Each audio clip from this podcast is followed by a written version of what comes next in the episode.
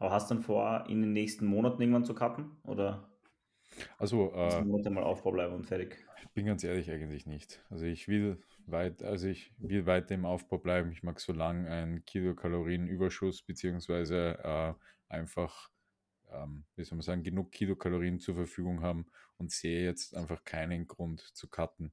Ich werde vor meiner nächsten Season einen Pre-Prep-Cut machen mich da in eine gute äh, Situation reinbringen und dann ganz normal die Prep machen, aber mit einer besseren Ausgangslage. Ich sehe nur jetzt, wie schon gesagt, da Wohlbefinden auf einem sehr guten Level ist, da Performance auf einem sehr guten Level ist, äh, keinen Grund, wieso ich da eine Anpassung treffen sollte. Mhm. Du sagst nächste, nächste Season. Ist da schon was in Planung für dich, was die Zukunft angeht, was fixiert ist? Also Ja. 2025 habe ich vor, wiederzukommen. Also auf den 2024er Zug äh, springe ich da nicht auf. Es kommen da Mhm. sehr, sehr viele Leute, aber mir ist es noch zu früh. Wieder einfach, wie gesagt, so lange wie möglich meine Offseason jetzt auch äh, ziehen, damit ich den Rücken einfach weiter ausbauen kann. Das ist meine größte Schwäche und der muss einfach nachkommen, nachkommen, nachkommen.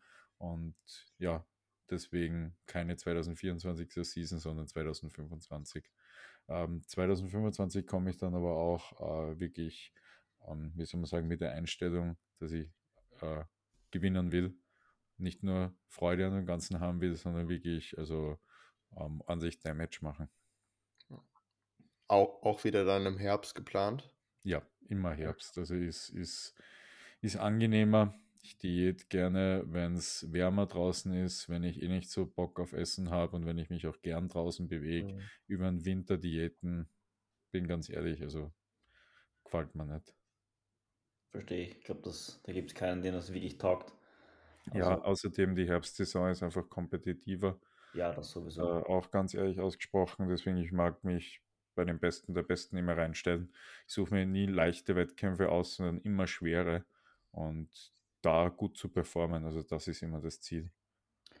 Würdest du sagen, dass die, dass die letzte Saison, also 2022 bei dir, eher eine Saison war, wo du, wo du spa mehr Spaß haben wolltest, weil du jetzt gesagt hast, dass du beim nächsten Mal 2025 dann auf jeden Fall wiederkommst, um zu gewinnen? Definitiv. Also äh, ich bin ja 2015, 2016, 2017, 2018 gestartet und habe mich damit komplett abgeschossen. Da habe ich schon in den vorherigen Podcasts auch darüber gesprochen, dass es einfach viel zu viel war ähm, und auch viel zu viel äh, Gewichtssprünge hin und her. Und das habe ich einfach gemerkt. Ich hab, war dann wirklich etwas ausgebrannt. Dann schlagt einem noch Corona auf die Fresse, wenn man das so sagen darf. Das hat jeder von uns einfach gespürt und ähm, sag mal so, ich wollte dann einfach in den Sport wieder ähm, mehr zurückkommen, wieder eine Prep machen, wo ich einfach Freude an dem Ganzen habe. Und deswegen habe ich das auch wirklich, also letzte Season habe ich komplett genossen, habe wahrscheinlich nicht die nachvollziehbarsten Entscheidungen manchmal getroffen, was, was äh, jetzt einen Athleten ausmacht, der überall Erster werden möchte, ähm, sondern eher wirklich darauf gezielt, dass ich Spaß auf der Bühne habe, ähm, dass ich mich mit all diesen Umständen wieder einfach ja, wohler fühle und das Ganze einfach ja, genießen kann. Und jetzt fühle ich mich halt ready, dass ich sage, passt perfekt. Ich habe einfach so viel Spaß wieder am Bodybuilding. Ich freue mich so sehr auf die Bühne schon 2025 und jetzt konzentriere ich mich wirklich nur mehr noch darauf, da dann abzuliefern. Geil, bin gespannt. Ich finde es auch lustig, weil, ähm, also sehr, sehr spannend, weil du sagst, dass du jetzt schon wieder Bock hast auf die nächste Season. Weil wenn ich mich zurückerinnere, wie es bei mir war, ähm, 2019, da wollte ich mal, also das, das nächste Jahr, wenn nicht vielleicht die nächsten eineinhalb Jahre, habe ich nicht wirklich dran gedacht, wieder, wieder mich auf die Bühne zu stellen. Es war halt schon, schon sehr kräftezehrend, wahrscheinlich auch, weil es die erste Season war, weil ich nicht, nicht zu 100% wusste, was mich erwartet. Und dann habe ich mal die, das nächste, die nächsten zwölf Monate, natürlich habe ich an Bodybuilding gedacht und gearbeitet etc., aber nicht ans Competen jetzt, muss ich ehrlich sagen. Wirklich. Ich finde das, das interessant. Aber Weil- ist, ist vielleicht auch die Erfahrung oder dadurch, dass du den Spaß wieder so gewonnen hast im letzten Jahr, durch die, durch die, ja, durch die ganzen Erfahrungen, durch die ganzen Wettkämpfe, weil du hast ja schon, glaube ich, wenn ich es jetzt richtig im Kopf habe, vier oder fünf Wettkämpfe gemacht. Sieben. Wie viel? Sieben. Sieben? Ja, wenn man es zusammenzählt, dann sind es sieben. Man muss halt die Wettkämpfe Ah, ich habe ich hab die, äh, die NPC St. Pölten vergessen. Stimmt, Genau. ja, ja. Also es Ja. waren dann sieben- äh, Weltmeisterschaft der achte gewesen, das ist Ja. eh absurd. Also äh, es waren da wirklich also fast drei Monate äh, Wettkampfphase. Und Mhm. ja, also das meine ich eben, was ich vorher gesagt habe, wahrscheinlich nicht die nachvollziehbarsten, smartesten Entscheidungen, was jetzt einen Athleten, der alles abreißen will, ähm, äh, äh, sondern eher, ich wollte wirklich schauen, äh, ich wollte mich wieder testen. Ich wollte Ja. einfach wieder, also mir hat das so viel Selbstbewusstsein geben, einfach wieder in die Form zu kommen. Einfach das wieder zu machen, zu sagen, so, okay, ähm, ich nehme jetzt einfach, wie viel waren es? Ja, plus 25 Kilo ab und hau mich da in diese Form rein und ziehe auch einfach mal eine ewig lange Wettkampfzeit durch, mache so viele Wettkämpfe, was mein Körper hergibt, habe da auch, äh, boah, also viele kennen die Deutschlandgeschichte von mir, dass ich bei der äh, Dennis James Classic gestartet bin und am nächsten Tag in einem, also das waren acht, acht Stunden Autofahrt oder sowas über die Nacht und dann am nächsten Tag bei der WMBF Germany. Und hey, das muss man einfach einmal machen. Und dann bei der WMBF Germany trotzdem noch in die Finals platziert zu werden, obwohl einfach 30 Minuten Schlaf war, eine gute Autofahrt in der Nacht und Co. Also ganz ehrlich, komplette Harakiri-Reaktion, aber mir hat es total viel gegeben. Ich habe mir einfach Ja. wieder bewiesen, so, hey, du bist einfach ein Fels und du kannst so vieles und ich freue mich deswegen schon so auf die 25er Season, weil, hey, wenn ich da smart reingehe, dann, dann ist da ja noch mehr drinnen. Das war halt wirklich eigentlich nur pure Willenskraft und pure, also wirklich testen. Testen, was geht, was steckt in mir, was kann ich machen. Und das ist schon geil, weil bin ganz ehrlich, ich mache jetzt Bodybuilding nicht, damit ich äh, mir die Wände zuklatschen kann mit Pokalen. Also Leute kennen mich und wissen, ich habe auch sehr, also ich habe schon Pokale und Medaillen und alles hergeschenkt. Weil also beim Tobi steht zum Beispiel der UKT FBA-Pokal und solche Sachen. Im Gym hängt auch die Medaille und sonstiges. Bin da nicht so, dass ich mir viel daraus mache, sondern eher einfach die Learnings, die ich daraus mitnehme, auch dieses, mache den Sport wegen mir, nicht um anderen irgendwas zu beweisen. Ich mag mir selber beweisen, so, hey, das hast du drauf, das steckt in dir. Du bist nicht ganz normal in der Birne, dass du das zusammenbringst und ich bin stolz drauf. Und das, ja, das macht einfach irre viel aus. Also mir bedeutet es persönlich so viel, was ich da geschafft habe und was ich mir da selber bewiesen habe.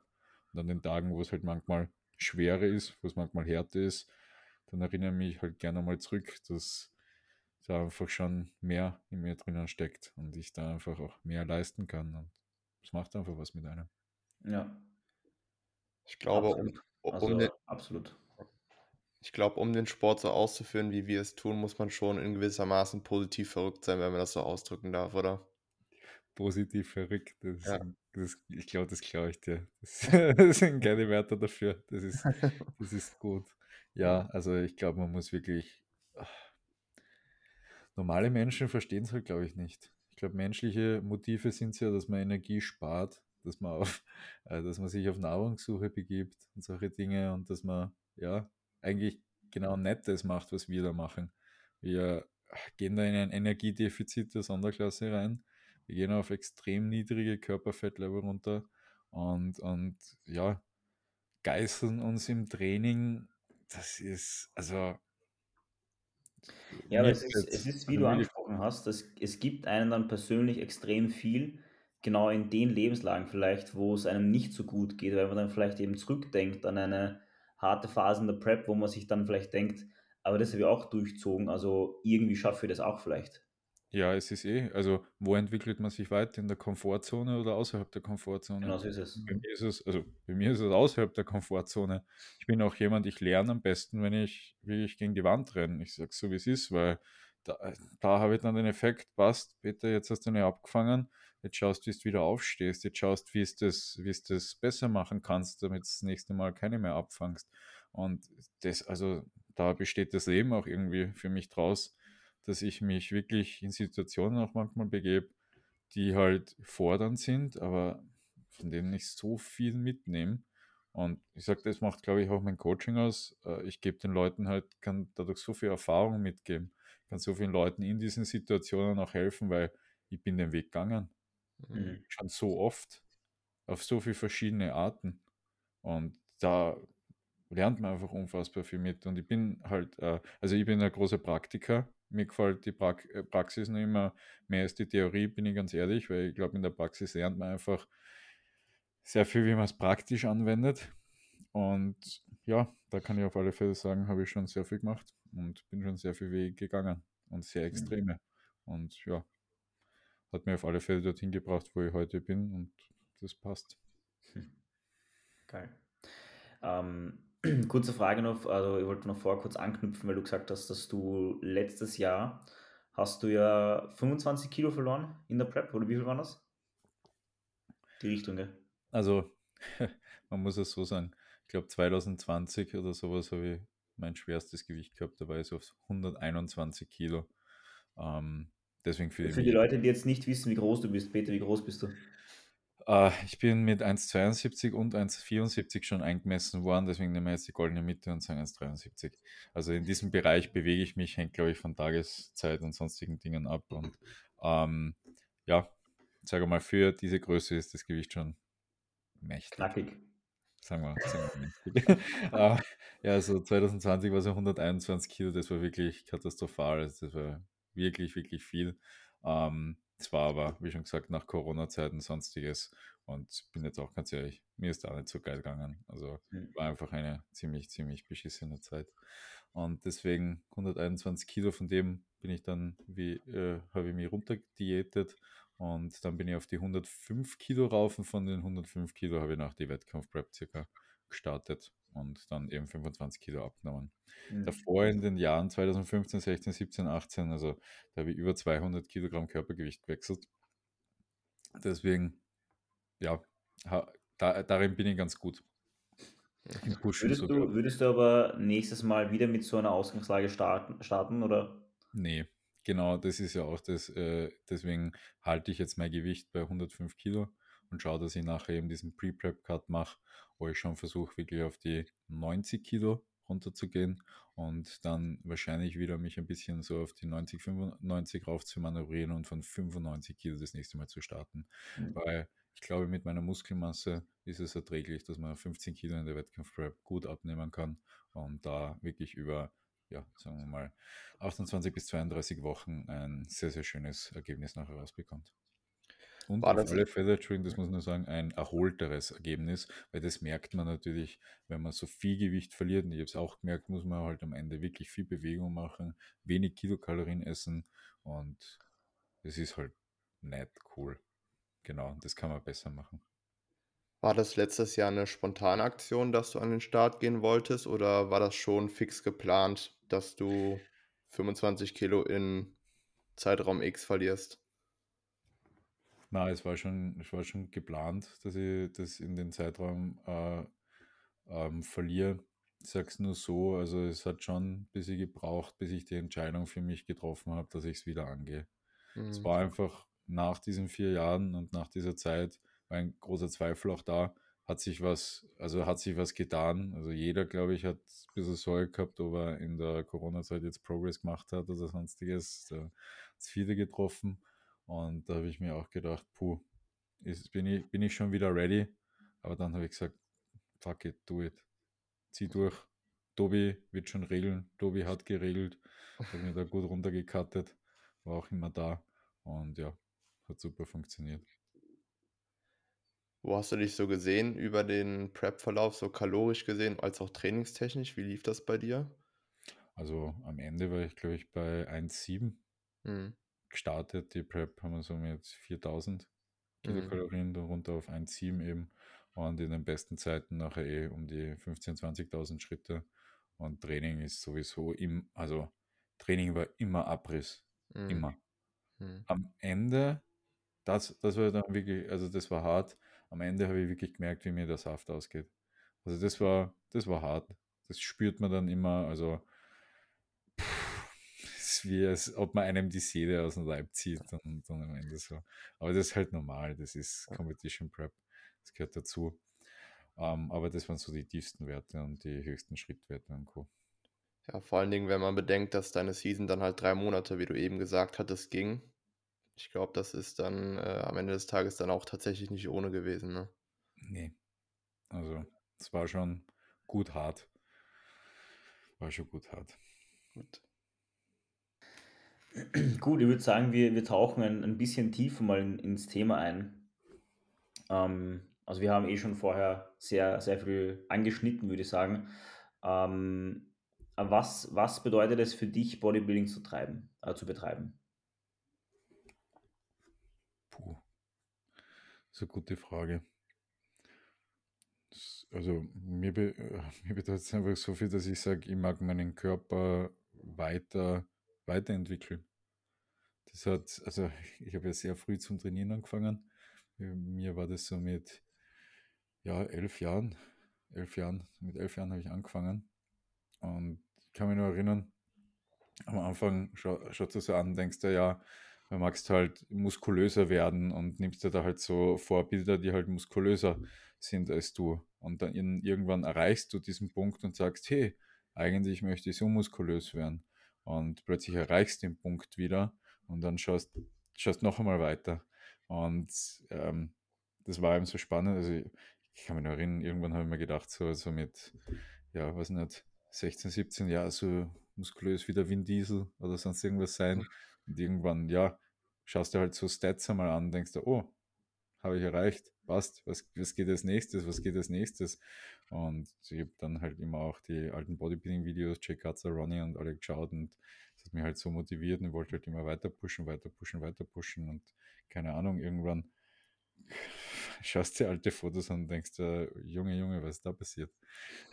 da, da hat sich viel getan und irgendwie, es macht mir so viel Freude, es ist so ehrlich. Also Bodybuilding bedeutet für mich ehrliche Arbeit. Ehrlich, wirklich, also das Gewicht lügt nicht. Und, und die, die Form, die lügt nicht. Also das, was dir da arbeitest, das, das siehst auch mit der Zeit. Und das ist halt genial. Und jetzt mache ich das schon seit also trainieren ich jetzt seit 18 Jahren. Und also es macht mir noch immer so viel Freude. Ich habe noch immer nicht ausgelernt. Also ich lerne jeden Tag noch immer was Neues dazu und sonstiges. Also es bringt mir auf so viele Arten und Weisen weiter. Und Bodybuilding bedeutet für mich auch psychische Gesundheit. Also das ist so ganz, ganz, ganz, ganz wichtig.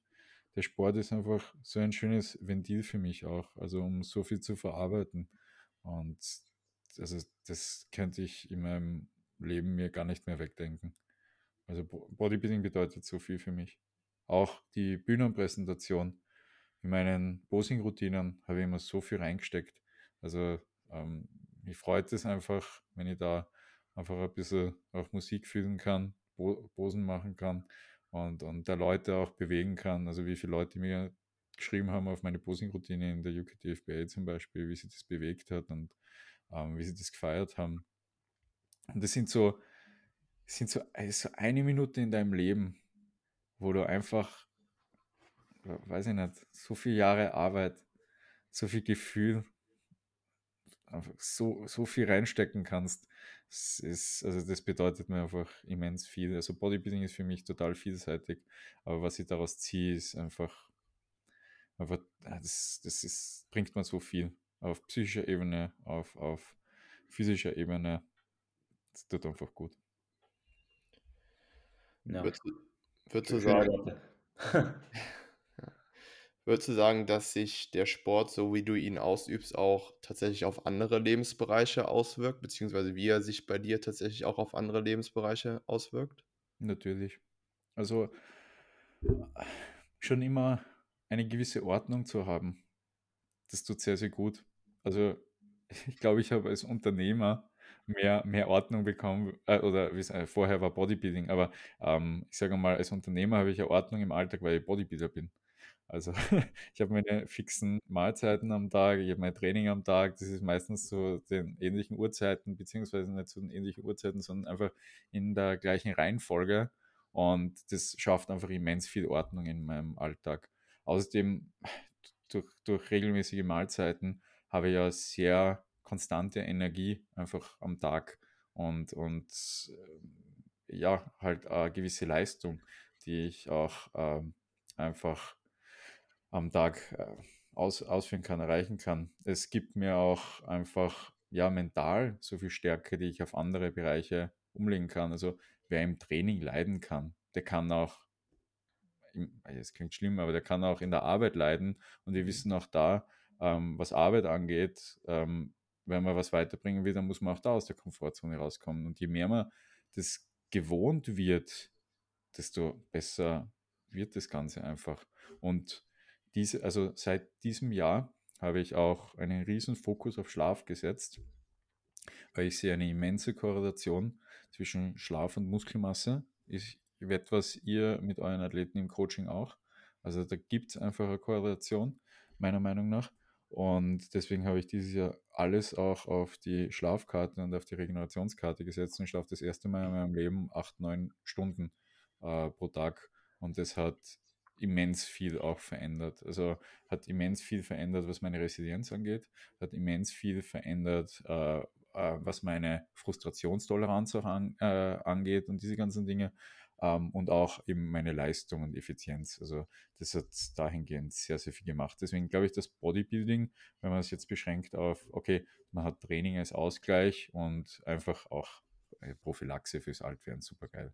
Ähm, obwohl man halt nicht immer Gesundheitstraining da betreiben, aber trotzdem, also ich fühle mich unzerstörbar, das fühlt sich sehr gut an, körperlich zumindest.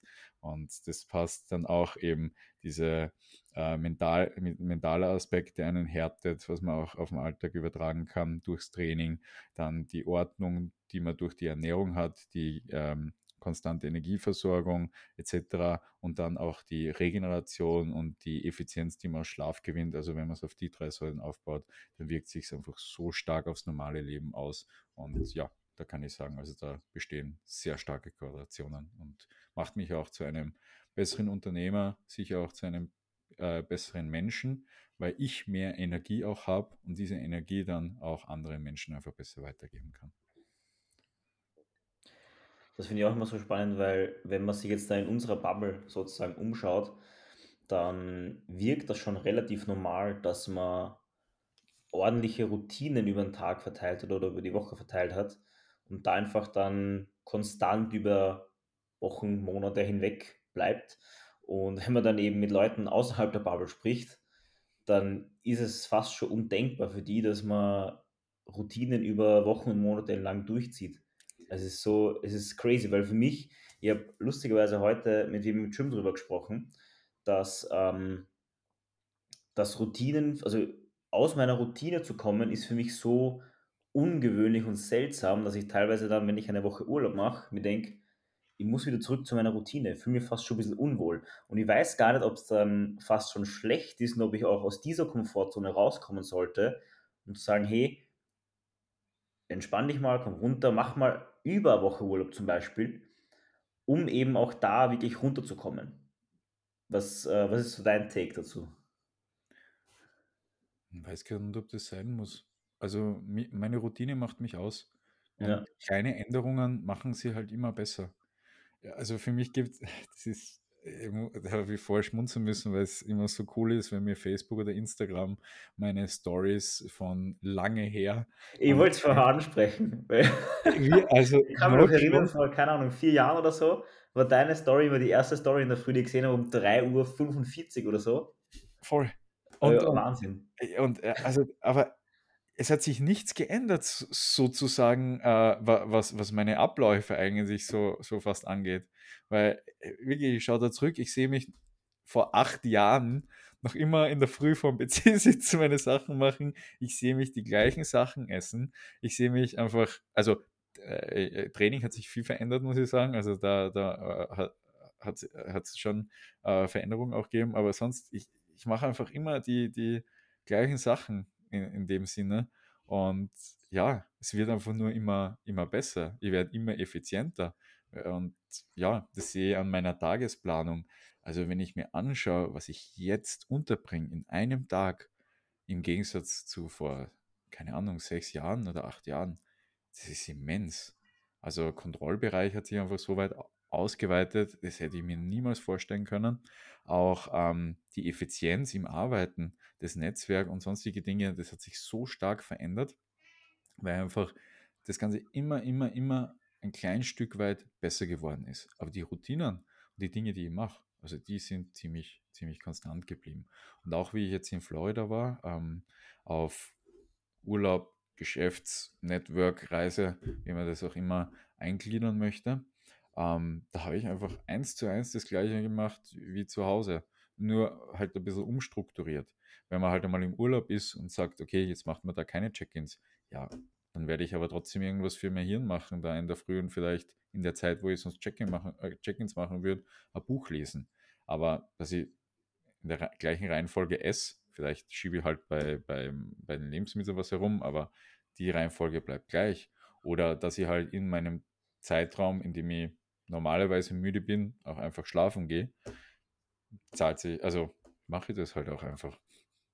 Das habe ich in Florida gemerkt. Also ich habe gemerkt, dass die anderen schon aus ihrer Routine rauskommen, aber ich habe das nicht gemacht. Also ich bin immer um 10, 11 schlafen gegangen, habe eine 8, 9 Stunden dann einfach geschlafen und dann habe ich die Mahlzeiten gleich gestaltet wie zu Hause, die Trainingszeiten eigentlich ziemlich auch und es hat sich einfach unglaublich gut angefühlt, weil ja, ist einfach ohne Probleme weitergelaufen. Ich fühle mich nicht wohl, wenn ich aus der Routine rauskomme.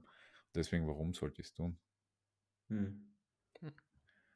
Also, ja, man kann sich ja leicht immer umstrukturieren und immer an die Situation anpassen.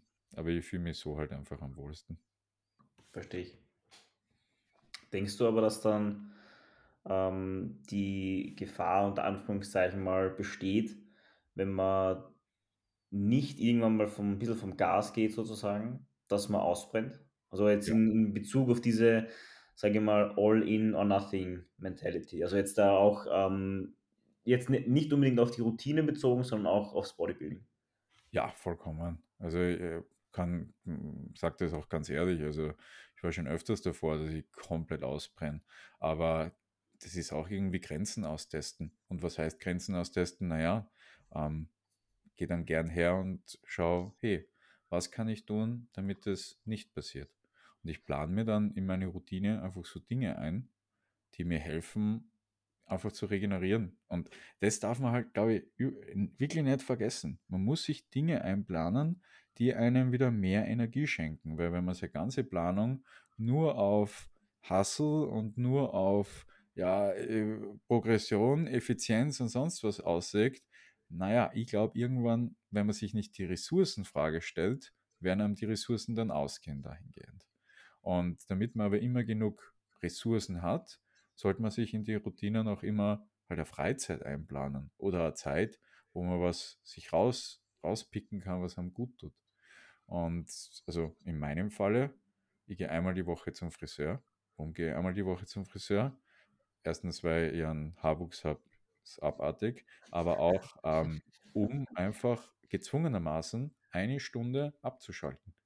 Und es tut mir immens gut, da reinzugehen, ich kann mein Handy daneben nicht halten, sonst sagt die Rima, Herrst bitte, leg dein Handy weg, sonst kann du nicht die Haare schneiden. Äh, und ich genieße es dann einfach und sage, okay, passt, eine Stunde für mich. Alle drei Wochen gehe ich eine Stunde zur Massage. Und da sage ich, da ist auch, also einfach einmal liegen. Dann jemand kümmert sich da um dich und du kannst einfach eine Stunde entspannen. Hammer. Plane immer alle drei bis vier Wochen einfach ein. Das ist meine Stunde, da schalte ich ab und mein Garten. Das ist auch ganz wichtig. Jetzt im Sommer kann ich das noch viel mehr genießen. Ich äh, schaue, dass ich wirklich viel visualisiere im Garten. Das heißt, ich schaue mir ganz oft meine Rosen an, ich genieße diesen Anblick und schaue, dass ich mir die Bilder auch einfach abspeichere, dass ich immer wieder, wenn ich merke, dass es stressig wird oder sonst was, diese Visualisierung anwenden kann, einfach schöne Bilder in meinen Kopf einfach gebe. Und das ist auch ein Ort, wo ich einfach abschalte. Da unten beantworte ich keine Nachrichten, da gehe ich nicht ans Handy, da bin ich einfach wirklich, außer wenn ich ein Foto mache, muss dazu, aber sonst, da bin ich einfach nachher ich und kann abschalten. Und ich glaube, diese Dinge muss man sich einfach auch einplanen. Und ich sage mal, der Garten bringt mir jetzt nicht unternehmerisch weiter, aber der Garten erfüllt einen ganz anderen Zweck noch. Wenn ich eine Stunde, Rasen, eine Stunde Rasen mähe, dann ist der Garten gemäht. Nach einer Stunde habe ich ein riesen Erfolgserlebnis. Also ein gemähter Rasen ist in meinen Augen was Wunderschönes. Ja, ich glaube, der Markus versteht mich da auch sehr, sehr gut. Und ich kann mir wirklich dann davor setzen, habe ein Erfolgserlebnis. Wenn man sich zum Beispiel Bodybuilding anschaut, einen Cut anschaut, es zieht sich über Wochen, bis da einmal was passiert. Ähm, dann auch, wenn man Prep anschaut, also das, das dauert über Wochen, mit, ähm, mit Athleten zu arbeiten, bis da Erfolge erzielt werden. Ähm, das dauert auch äh, lange Zeit. Dass da wirklich Erfolgserlebnisse entstehen, dauert. Da habe ich es in einer Stunde. Es tut ihre gut. Mehr einmal den Rasen, aber Erfolgserlebnis. Stunde. Ist perfekt. an der Berufsgruppen, die, glaube ich, am glücklichsten sind, sind Tischler. Weil Tischler bauen einen Sessel, bauen einen Stuhl, bauen einen Tisch, was auch immer und haben ein Erfolgserlebnis. Und das ist zeitlich überschaubar. Und somit äh, führt der Garten für mich da eine tolle Funktion, dass ich sage, da generiere ich mir in kurzer Zeit sehr viele Erfolgserlebnisse und das tut mir auch wieder gut und schenkt mir wieder Ressourcen, damit ich Dinge machen kann, die vielleicht ein bisschen länger dauern. Also senkt auch wieder meine Frustrationstoleranz und also steigert meine Frustrationstoleranz so herum äh, und hilft mir da auch wieder weiter. Also ich glaube, diese also harte Routinen funktionieren nur, wenn man sich auch gewisse Dinge einbaut, die einem wieder mehr Ressourcen schenken, um harte Dinge einfach zu machen. Mhm. Da muss man einfach gut mit sich selbst umgehen. Einen gesunden Respekt auch vor sich haben. Weil ich glaube, man braucht einen Selbstrespekt, um Selbstdisziplin zu halten, aber man muss sich nicht selber verstümmeln. Also das ist ganz wichtig und da ist, glaube ich, auch ein Unterschied dazwischen. Und deswegen, also ich habe den Selbstrespekt, dass ich sage, ich plane mir meinen Tag hart, dass ich viel weiterbringe, aber ich plane mir Dinge ein, die mich auch dazu führen, dass ich viel weiterbringen kann, nicht ausbringen, äh, ausbrennen lassen. Ich denke, das ist sicher ein gewisser Lernprozess auch und man, man wächst in das ein, bis zu einem gewissen Punkt sicher auch hinein. Weil wie du, wie du vorher schon angesprochen hast, ähm, wenn du dir jetzt, äh, wenn du jetzt die, den, den Tagesplan, den du jetzt hast, dem Peter von vor sechs Jahren zeigst, dann scheißt du der wahrscheinlich an und denkt sich, wie soll ich das unterkriegen? Ja. Und aber wenn, wenn der Workload, also sel selber, selber Spaß beim Training. Also vor, wenn, wenn mal jetzt denke, vor sechs Jahren hätte ich das und das Gewicht bewegen müssen, und dachte, na, wie soll ich das machen? Genau dasselbe mit der Tagesplanung. Das wächst halt von Tag zu Tag ein bisschen mehr oder von Monat zu Monat ein bisschen mehr heran. Und irgendwann denkst du, ja, passt, das ist ein normaler Tag. Ja. Vor sechs Jahren oder vor einem gewissen Zeitraum wäre das wahrscheinlich undenkbar gewesen, dass man XY-Arbeit einfach in, in der und der Zeit verrichtet. Also. Vollkommen. Und man merkt es ja dann auch. Also entweder da merkt man es, wenn man den finanziellen Vergleich macht, und er sagt, okay, was, was für eine Progression hat es da gegeben? Aber wie ich vorher schon angesprochen habe, auch den Kontrollbereich. Wenn man merkt, okay, wow, der Kontrollbereich hat sich einfach auch so weit ausgeweitet. Ich habe einen immensen Wirkungsgrad, den ich auch äh, einfach anwenden kann. Und äh, auf der anderen Seite, ich merke es auch, dass ich teilweise bei mehr Dingen, die ich mache, mehr Zeit auch im Alltag wieder habe. Und da merke ich halt, wie effizient ich im Gegensatz zu vorher geworden bin. Und ja, weil manchmal ist ich doch wirklich nicht ausgegangen, dass ich acht, neun Stunden schlafe. Und jetzt wird es halt immer besser. Ich glaube auch, dass das Zeitalter da eine immense Rolle spielt, wenn wir jetzt beispielsweise mal von Digitalisierung und sowas ausgehen, ne? Wie man beispielsweise früher gearbeitet hat und Stand heute arbeitet, ne? Wenn man jetzt, sage ich mal, als Beispiel das Arbeiten mit Sheets heranführt oder so und früher hat man halt sich Excel-Tabellen oder hin und her geschickt, ähm, kann man dahingehend schon auch schon die Entwicklung sehen und dahingehend natürlich auch ja, irgendwas ableiten für uns, für unseren Alltag, sodass man dahingehend einfach wesentlich effizienter in allen Bereichen arbeiten kann und arbeiten kann. Ne? vollkommen. Ja. Also vollkommen. Und daran ist ja auch wieder äh, eine gewisse Progression zu messen. Aber das kann man eben entweder, indem man seine Komfortzone verlässt und mhm. eben die Routine anpasst und sagt, okay, ich lerne mir, ich lerne jetzt vielleicht ein neues Programm kennen, einen neuen Skill kennen oder sonst was. Dazu muss man sich ja auch weiterentwickeln, damit man überhaupt so ähm, effizient steigende Dinge in einen Alltag integrieren kann. Oder eben da ähm, das Netzwerk weitet sich aus. Es gibt einfach Leute, die man ähm, engagieren kann, die diese Dinge, äh, die gewisse Dinge schneller erledigen und besser und effizienter erledigen als man selbst. Und man sagt, man gibt einfach gewisse Dinge ab und sonst was. Und das kommt eben alles äh, ja, mit der Zeit, wenn man, wenn man einfach es zulässt, dass man sich weiterentwickelt. Und wenn man da auch sich traut, ähm, weitere Schritte zu machen. Also es ist eh sehr spannend, finde ich, wie sie wie sich die Online-Coaching-Welt jetzt entwickelt hat in den letzten, I don't know, zwölf Monaten.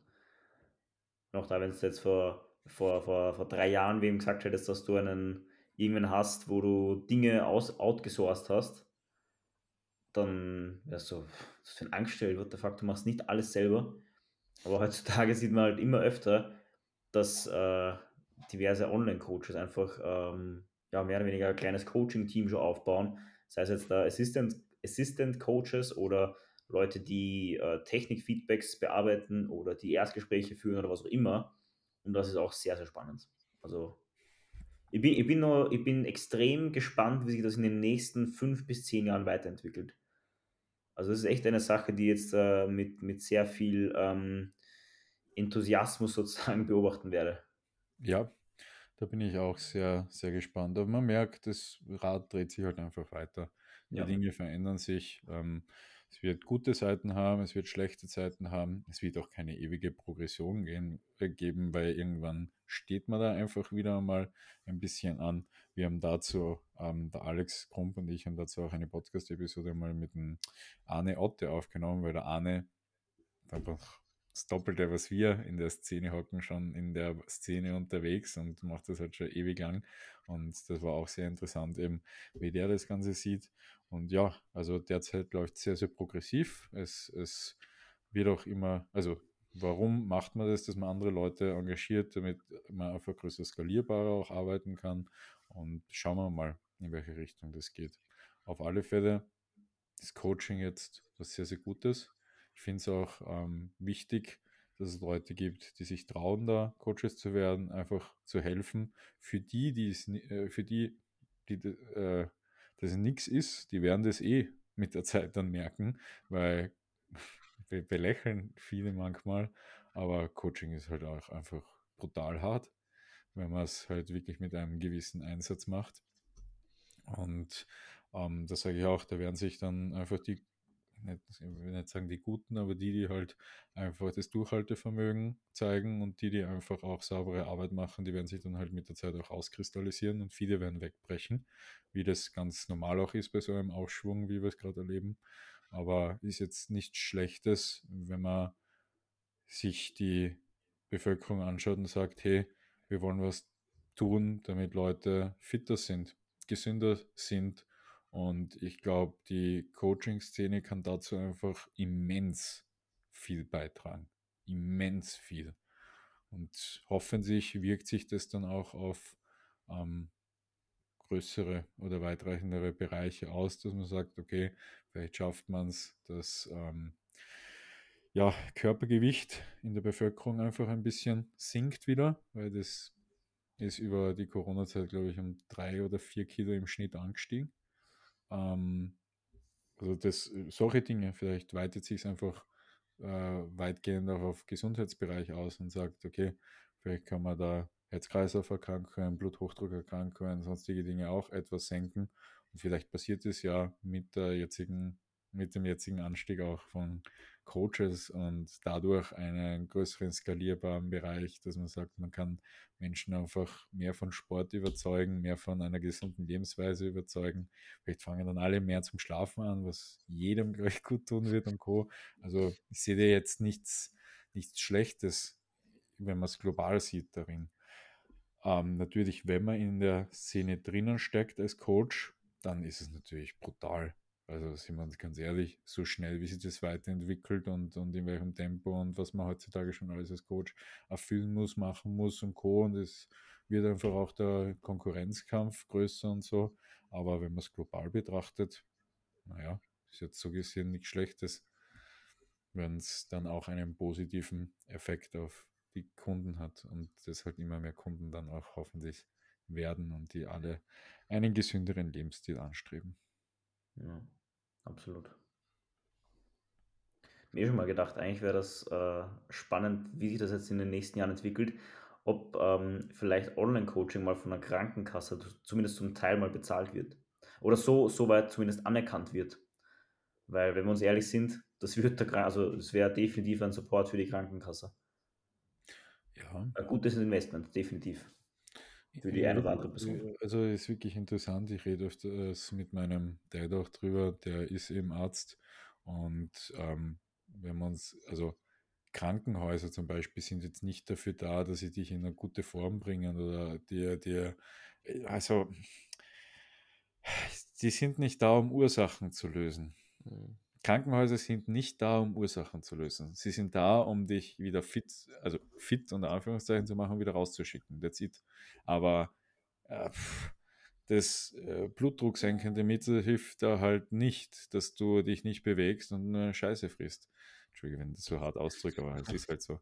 Ähm, äh, das, das hilft dann nicht. Na, also da sage ich mal, da würden Coaches, da würden die Leute viel einen größeren Einfluss auf das Gesamte haben, wenn sie sagen, okay, wir steigen jetzt von den Menschen die Schrittanzahl am Tag und schauen, dass halt nicht nur über äh, halt nicht nur kilokaloriendichte Dinge isst und zu viel von denen am Tag isst und da die ganze Zeit einen mega Überschuss um und umläufst und Co. Und das, ja, deswegen sage ich, wir haben einen sehr großen Einfluss und ich finde das gut und das sollten immer mehr Leute machen. Weil vielleicht wirkt sich dann wirklich sehr, sehr positiv aus. Hm, vielleicht entlastet man das Gesundheitssystem damit ein bisschen.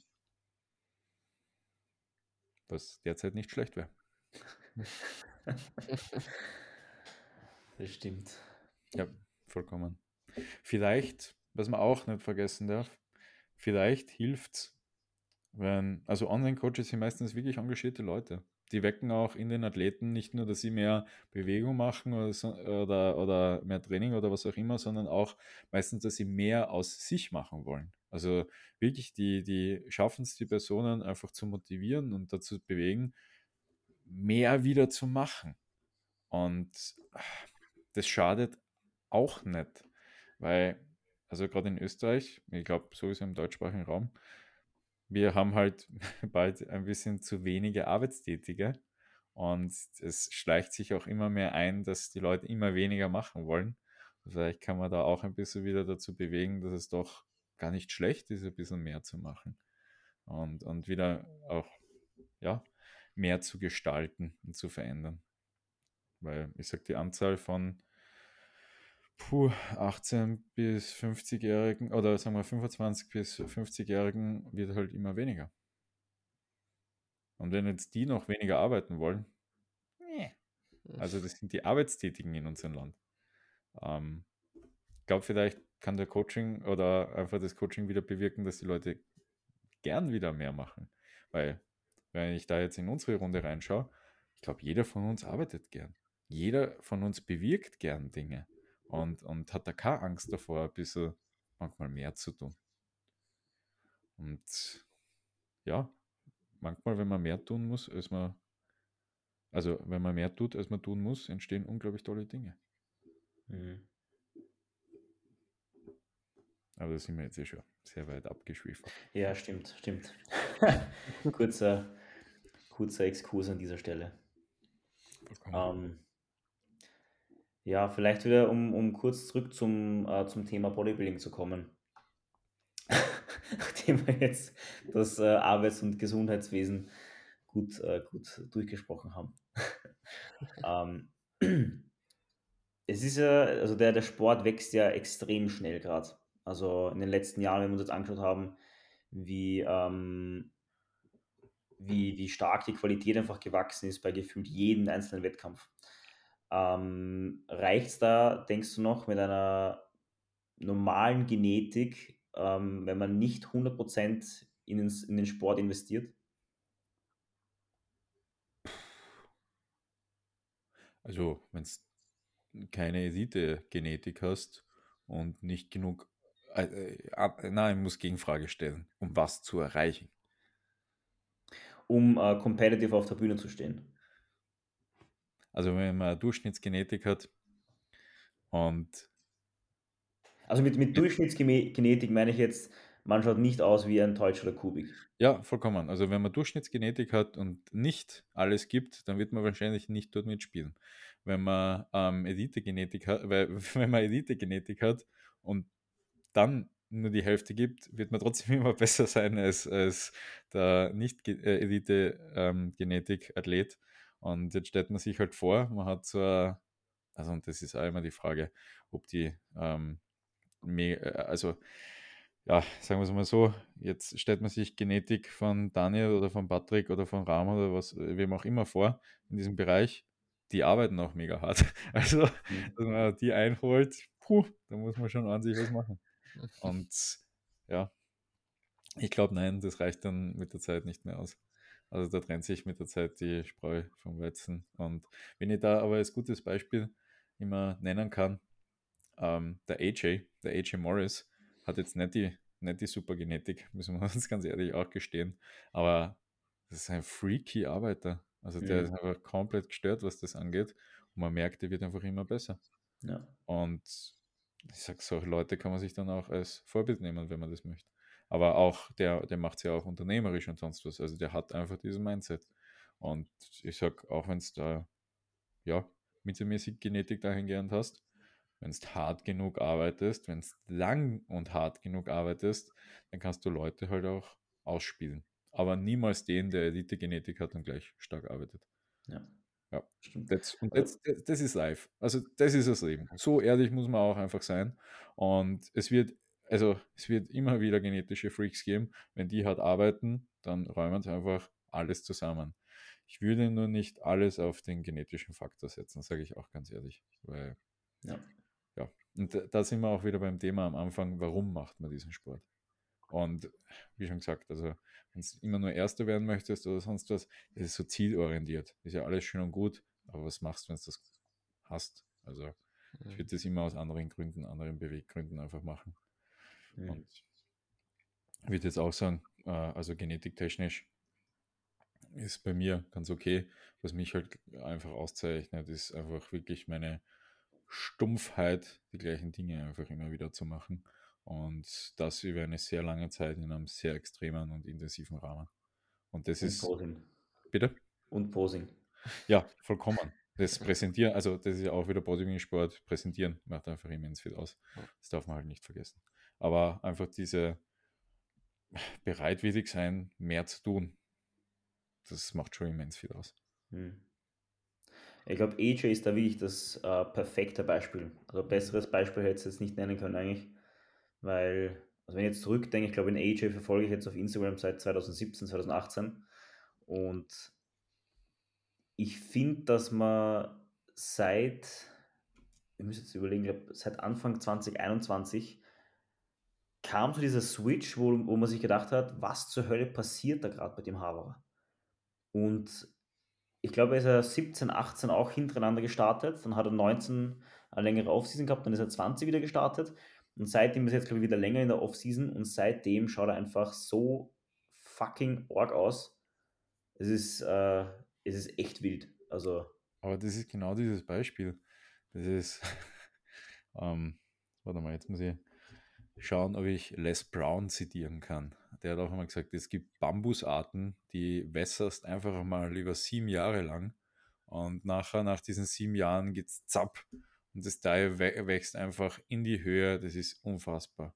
Und das gleiche ist aber auch, ähm, ich finde, mit, mit, also mit Bodybuilding, du hast, es, wenn du Momentum aufnimmst oder auch mit deinem Unternehmen, wenn du Momentum aufnimmst, also es kann sein, dass das nachher immens stark einfach ansteigt.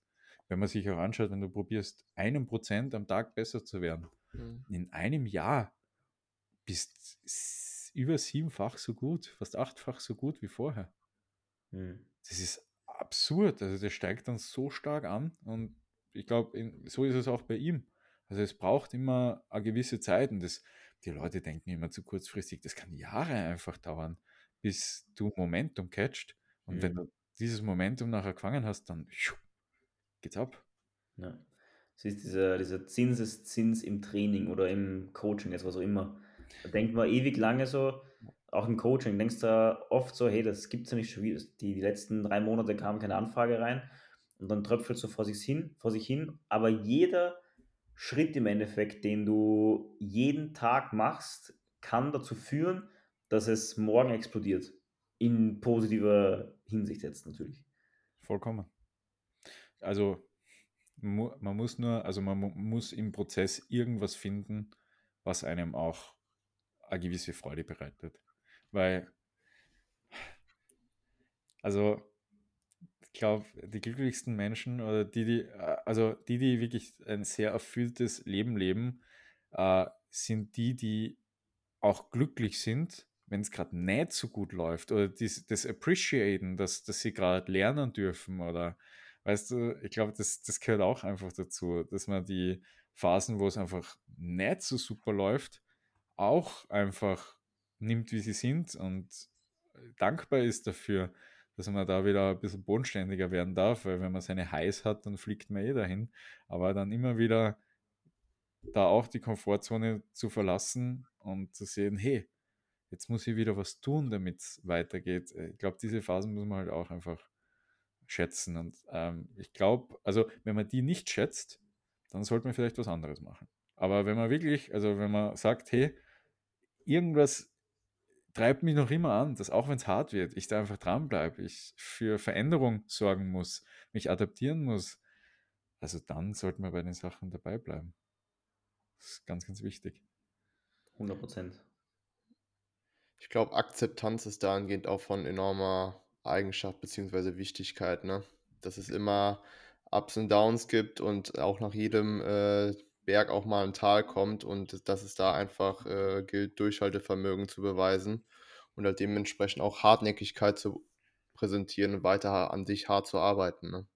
Vollkommen. Und äh, ich habe jetzt daneben kurz nachgeschaut, weil das, das äh, hängt ja auch damit zusammen, dass, also wenn man in solchen harten Phasen drinnen ist, dann wird es für Veränderung sorgen. Mhm. Weil äh, da muss man sich nur mal anschauen, wie die Phasen der Veränderung äh, ablaufen. Und da hast du am Anfang den Schock, dann hast Verneinung, dann kommt die Einsicht und dann kommt Akzeptanz. Und dann passiert was ganz was Tolles, wenn Akzeptanz kommt, dann fangst du an auszuprobieren. Dann bekommst du Erkenntnisse und dann kommt die Integration von diesen Erkenntnissen und dann kommt die Veränderung. Also dann, äh, über, über diesen Zeitraum kommt eine Veränderung, dann adaptierst du dich und dann geht es wieder weiter.